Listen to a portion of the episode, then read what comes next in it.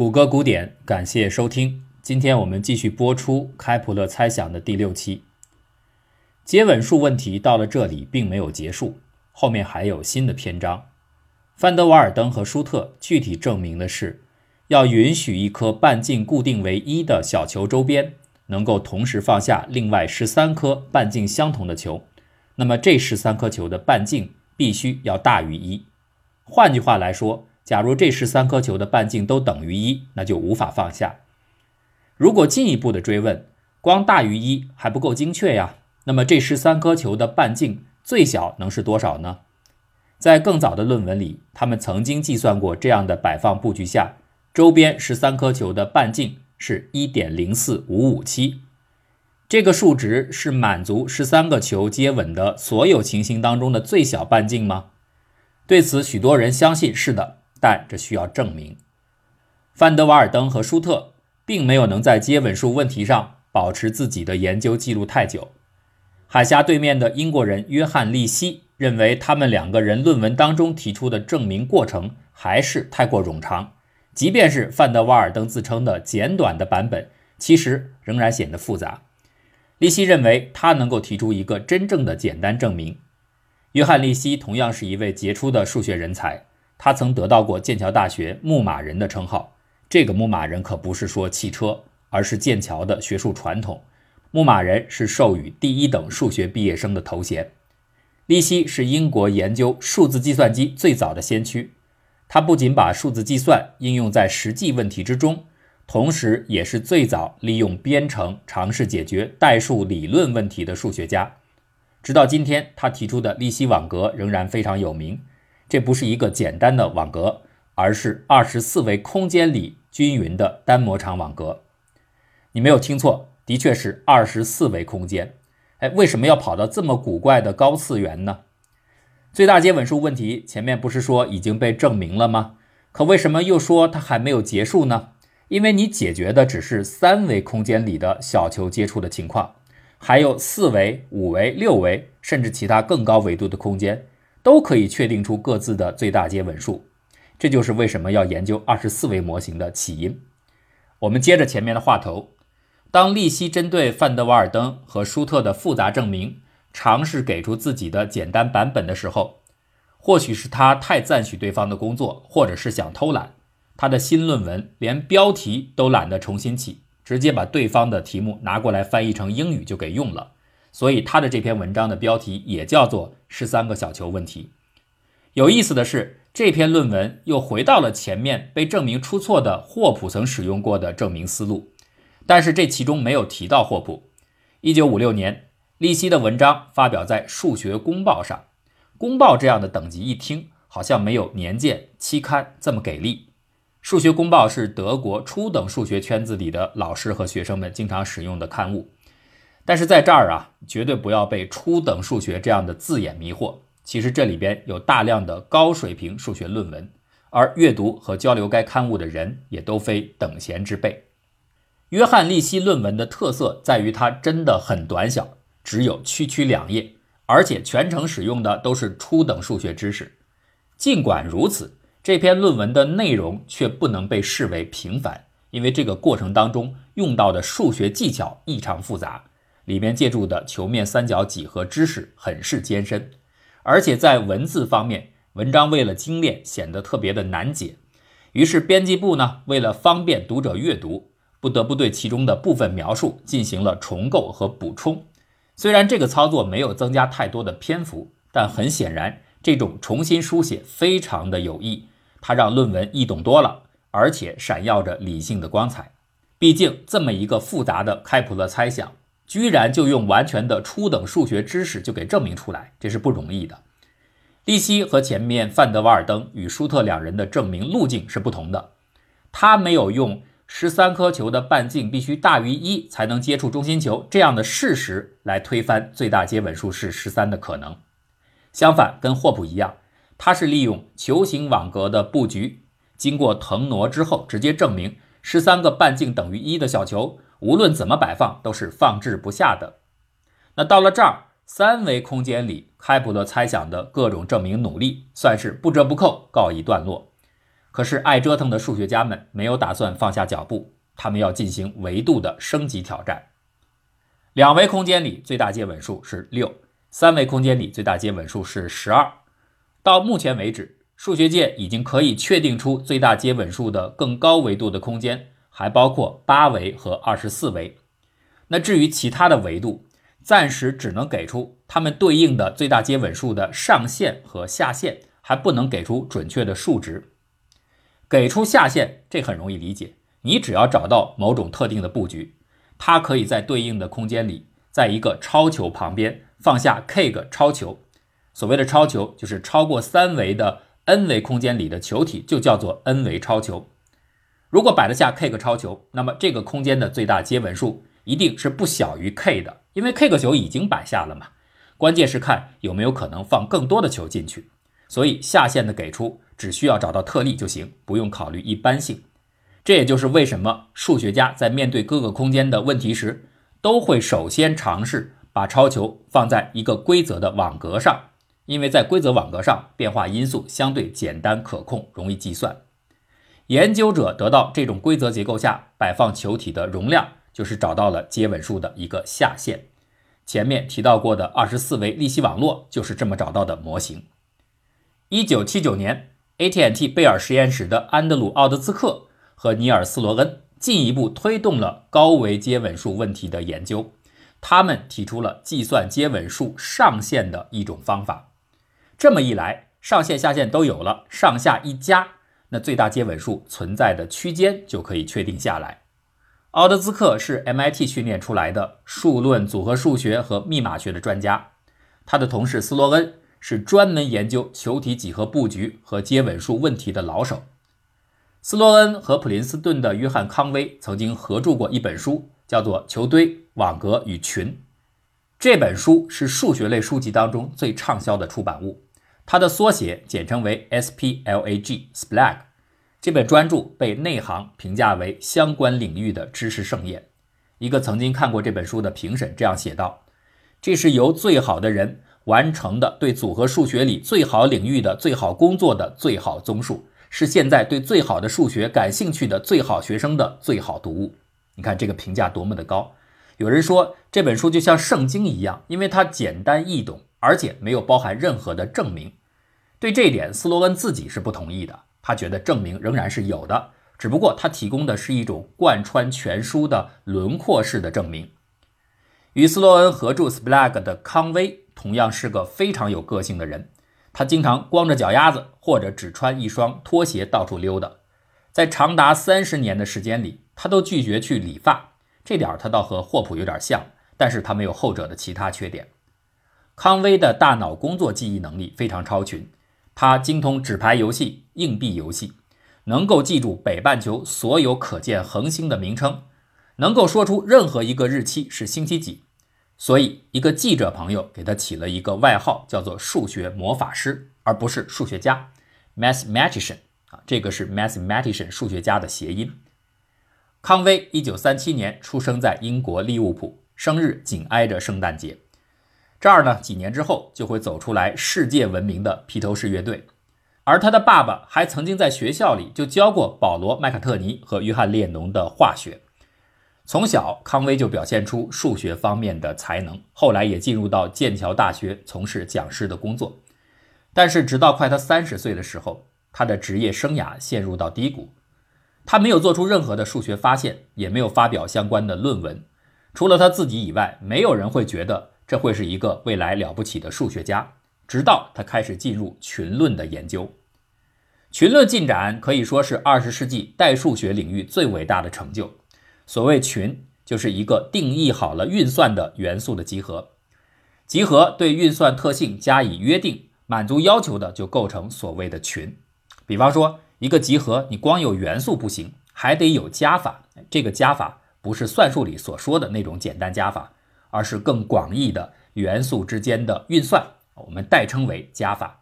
所以，这个加法可以是各种形式，只要是输入两个元素。输出一个元素的操作都可以看作是加法。对定义了加法的集合来说，只要集合里边存在广义的零、广义的一和负一，一个基本秩序就能够被建立起来。加法具体的个性能够体现出多样性，而加法的抽象共性则被群论所确立出来。直观的比喻，代数学遨游的是一个浩瀚的世界，其中有无穷变幻的平行宇宙。群就是数学家们抽象出来的对每个平行宇宙的底层时空的描述。之前的数学研究只涉及元素堆在一起的集合，集合是松散的，像沙子一样易碎的结构。群呢就把颗粒的秩序用最小刚度勾勒出来，也因此它并没有为了结构而失去无限的灵活性。包含有限个元素的群叫做有限群，包含无限个元素的群叫做无限群。今天，数学家们已经能够对所有的有限群进行清晰准确的分类，这就意味着代数宇宙里相当一部分空间已经从基础特性上被彻底的厘清。有限群的分类工作是在1982年完成的，可原本呢，大多数人都觉得这要迟至21世纪才能结束，因为研究进行过程当中。始终会有一些有着古怪特性的新的零星的有限群涌现出来，这些群完全不在已经划分好的框架之内，就好像说一个人在拼尽全力的收拾房间，可不管他怎么整理，隔一段时间就会有讨厌的小物件从不知道什么地方犄角旮旯零零星星的不合群的冒出来，故此这样的群的特例被称作零星单群，或者叫做散在单群。当康威正在剑桥大学寻求建立自己学术声誉的机会时，约翰利希提出了他的那个二十四维网格模型，并且理所当然地用他自己的名字命名。对于一般人来说，很难想象二十四维空间里的一个网格会是什么样的。但是对数学家来说，任何一个网格，它基本的特性其实都来自于其周期性和对称性。那说到对称性，这正是群论应用最成功的地方。你看，物理学当中的标准粒子模型可以说完全就建立在群论的基础上。利希网格当然也不例外，它在移动、旋转或其他的一些变换之后，会恢复到原始的形态，体现出网格共有的多种对称性。利希很清楚这些情况，他想搞清楚利希网格到底是怎么回事，但他知道自己并不擅长数学上的群论，所以他把这个问题抛给了康威，这正中康威下怀。接受了利希提出问题的康威，告诉自己的妻子说，他要研究一个很困难的数学题，打算呢用周三早上六点到午夜整天的时间，和周六中午到午夜大多半天的时间来思考这个问题。可实际上，康威想多了，他只用了周六一节课的时间就搞定了这道题目。实际上，康威发现，这又是一个截止到当时从未被人发现过的新的散在单群。里边含有多少个元素呢？里边含有八三一五五五三六一三零八六七二零零零零个元素。用中文的表述法就是八三一经五五五三兆六幺三零亿八千六百七十二万整这么多个元素。很快的，这个康威群的发现又帮助人们找出了另外三个崭新的、以前没被发现过的孤零零的单群。这部发现，在群论研究史上意义重大。康威期盼的在学术上的成就和名誉就这样意外的到来了。即此，他后来被接收为皇家学院的成员，同时成为当时最靠前的数学家。这儿呢，我们顺便再说一下，即便康威找到的这个元素不可思议的多的单群，它仍然不是最大的零星单群。由此，你大概也能体会到群这个世界的不可思议之处。一九八零年，数学家罗伯特·格里斯找到了一个名副其实的怪兽群。为什么叫怪兽？因为元素太多了。里边含有多少个元素？含有八零八零一七四二四七九四五幺二八七五八八六四五九九零四九六幺七幺零七五七零零五七五四三六八零零零零零零零零零个元素。啊，如果用中文的表述法，大家可能从来没有听过这么念过，是八十恒河沙。八千零一十七集，四千二百四十七载，九千四百五十一正，二千八百七十五件，八千八百六十四钩，五千九百九十瓤，四千九百六十一子，七千一百零七该，五千七百斤，五千七百五十四兆，三千六百八十亿。这个数量已经超过了整个宇宙所有的粒子总数。那另外一个相对小一些的叫做婴儿怪兽群，它也有四一五四七八一四八七二二六四二六幺九幺幺七七五八零五四四零零零零零零个元素，但是啊，它还是比康威群大出了许多数量级。怪兽级的孤立单群的存在是目前数学界公认的最神秘的数学奇观。回到康威本人，熟悉计算机科学的人知道，康威的大名应该不是通过这个康威群做到的，而是通过另外一个。知名度大很多的电脑程序叫做生命游戏，这是康威发明的一种新型平面博弈，有可能呢是康威受到了自己非常喜爱的围棋的启发创造出来的。生命游戏的规则非常简单，却可以通过极为简单的法则演示出不可思议的后续进程多样性。很多人用它来连接复杂的生命进化，直到现在。推演和修正后的各种版本的生命游戏还在层出不穷的涌现。康威本人的生活在做出了这些了不起的发现之后变得轻松起来。除了前面提到的《Splag》一书，他还有很多博弈论、组合论、绳结理论的书籍都曾受到好评。奥德兹科和斯罗恩提出的计算高维空间最大接吻数上限的方法，其实呢是要借助一个满足特定条件的多项式。他们针对四维空间算出来的接吻数的上限是二十五，而有意思的是，在一种已知的名叫做层网格的四维结构上，人们已经发现一颗四维超球旁边可以容纳得下二十四颗球。哎，这就尴尬了，一个二十五，一个二十四，刚好差一。如果说上限的数字再减少一，或者呢找到某个四维布局下让球的摆放颗数增加一。都可以让四维空间的这个最大接吻数给确定下来，偏赶着问题就悬在这儿。于是呢，他就催生出了现代版本的牛顿和格里高利之争，就是四维空间的最大接吻数到底得是二十五还是二十四？这个问题之所以吸引人，一则是因为四维算是超过三维里的最小维度，二呢是它的上下限只相差一，看起来距离问题的解决只有一步之遥。那其他维度上？它的上下限之间的落差就有点大了，比如说五维空间最大接吻数处在四十到四十六之间，六维的最大接吻数介于七十二与八十二之间，七维的接吻数的边界是一百二十六到一百四十。不过到了八维，问题又反而很特殊的被解决了。现在可以精确的知道，八维空间里一颗中心球的旁边最多可以同时容纳二百四十颗球。为什么这个时候又可以搞得这么精准呢？因为上下限刚好重合，按照上限理论计算方法得出的最大值是二百四，而数学家呢又偏巧发现了一种八维的网格，叫做 E 八，球心处在 E 八的格子点时，刚好可以让二百四十颗球与中心球相切，故此上下限两头一加，答案被明确的得出。再接下来是九维空间，这又是一个有意思的情形。因为反直觉的异常再次出现，你看，截止到目前，凡是能够明确最大接吻数的空间，包括二维、三维、八维空间这三个例子当中，能够实现最大接吻数的具体球体摆放结构，都是这种空间里的某个网格结构，也就是某种规则布局。那自然人们就会推想，其他的维度下，那些还没能够将上限下限合一的情况。只是研究者还没有找到合适的能够实现最佳摆放的布局，但是这些布局想必也得是网格结构。可是九维空间偏偏不是这样。人们证明，网格结构能够容纳的九维接吻数最大只能是二百七十二。可是，一种意外的错动之后的非网格布局却能够实现三百零六个球的接触。这是维度一路从三维升级到现在。第一个人类找到的非网格布局可以超过理论上所有网格布局的实例，他再次提醒人们，在数学上没有什么想当然的不可能。还有一个要说的是二十四维空间，也就是目前已经彻底解决最大接吻数悬疑的最后一个维度。